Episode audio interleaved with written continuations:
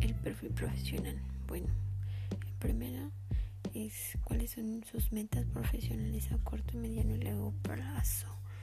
Después, cómo describir en cinco palabras la carrera profesional que se estudió.